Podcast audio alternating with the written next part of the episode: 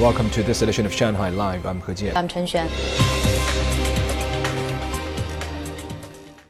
The Foreign Ministry said today that China strongly deplores and firmly opposes the single-minded rollout of restrictions on investments in China by the United States. The remarks came after U.S. President Joe Biden yesterday signed an executive order that would block U.S. high-tech investments in China. Zhang Yue has more. Designating China as a country of concern, the order aims to limit U.S. investments in three categories of national security technologies semiconductors and microelectronics, quantum information technologies, and some artificial intelligence systems, according to the U.S. Treasury Department. The order is expected to go into effect following a 45 day comment period.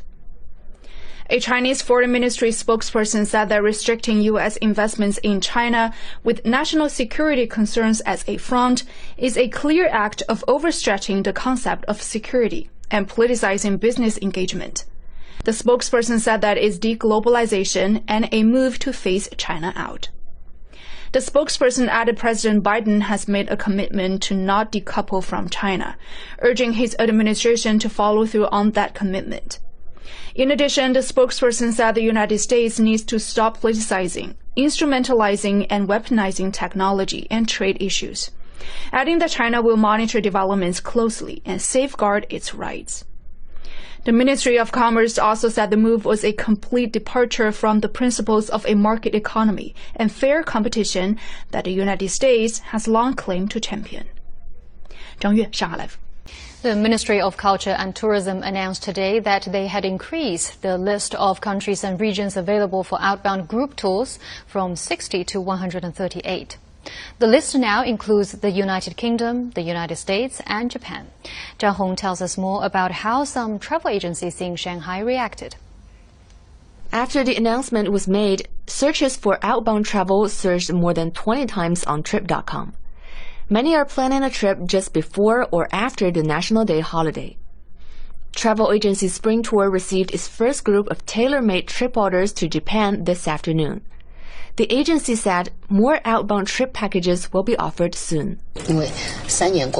Over the past three years, ticket prices and the rules at certain attractions have changed, so we need to sort them out.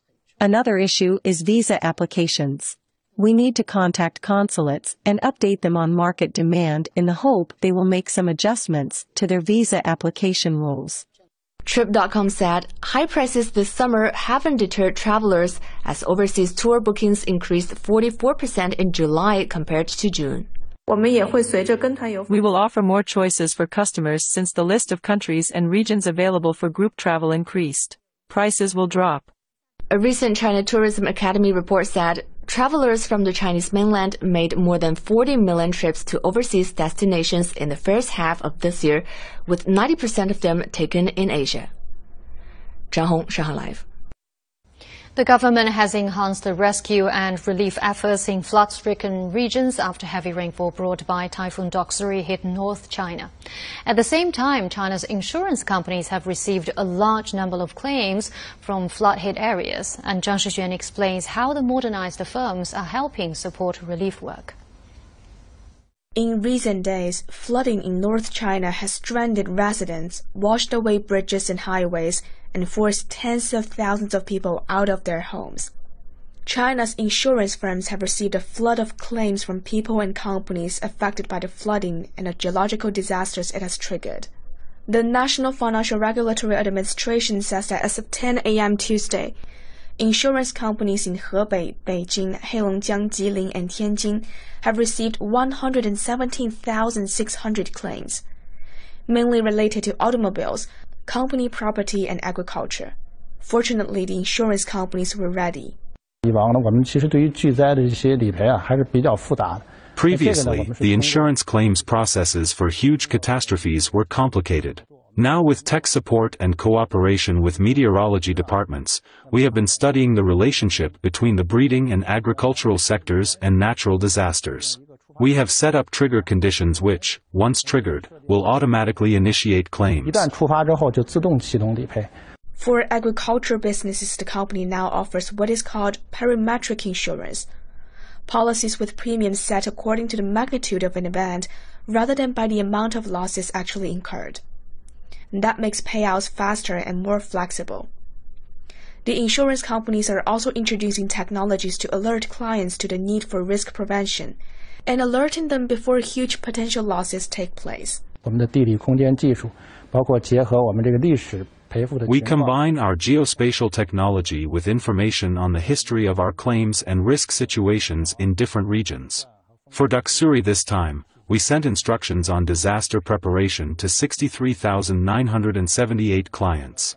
And we sent our engineers to support 3,740 key clients.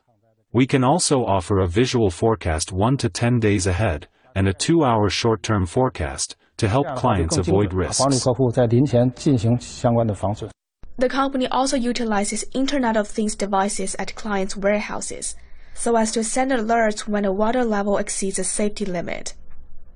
Foreign insurance firms have also been launching similar products. Swiss Re this year launched parametric insurance coverage for typhoons in China. We have uh, issued a few policies to large corporates, and we are in talk with some small, medium-sized uh, enterprises in China, and also in talk with certain uh, some government in, in in order to promote this business in China. From recent trend, we see the corporates and the government uh, in the coastal area, in the east coastal area, is more interested of this. Uh, I think probably because they are more exposed to natural catastrophe events and most concentrated in the assets in the development area.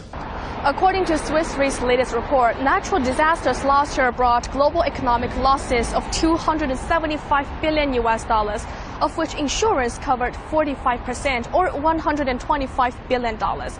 Much of that is attributed to climate change, economic distortion, and inflation, putting more pressure on risk pricing. The report predicts that the higher premiums and tighter terms and conditions will likely continue. Experts say, however, that China's catastrophe insurance is still at a lower coverage level compared with global markets, so there's still room for growth. The majority of insurance companies are offering property all risks coverage, but not many companies are offering detailed products like typhoon parametric insurance. Such products are more common overseas, where development time has been longer and so there are more diversified products. China's National Financial Regulatory Administration has instructed insurance companies to offer efficient services through accurate predictions, solid preparations, smooth communication, simple procedures, fast payments, and specialized services where necessary. 张世璇 Money Talks。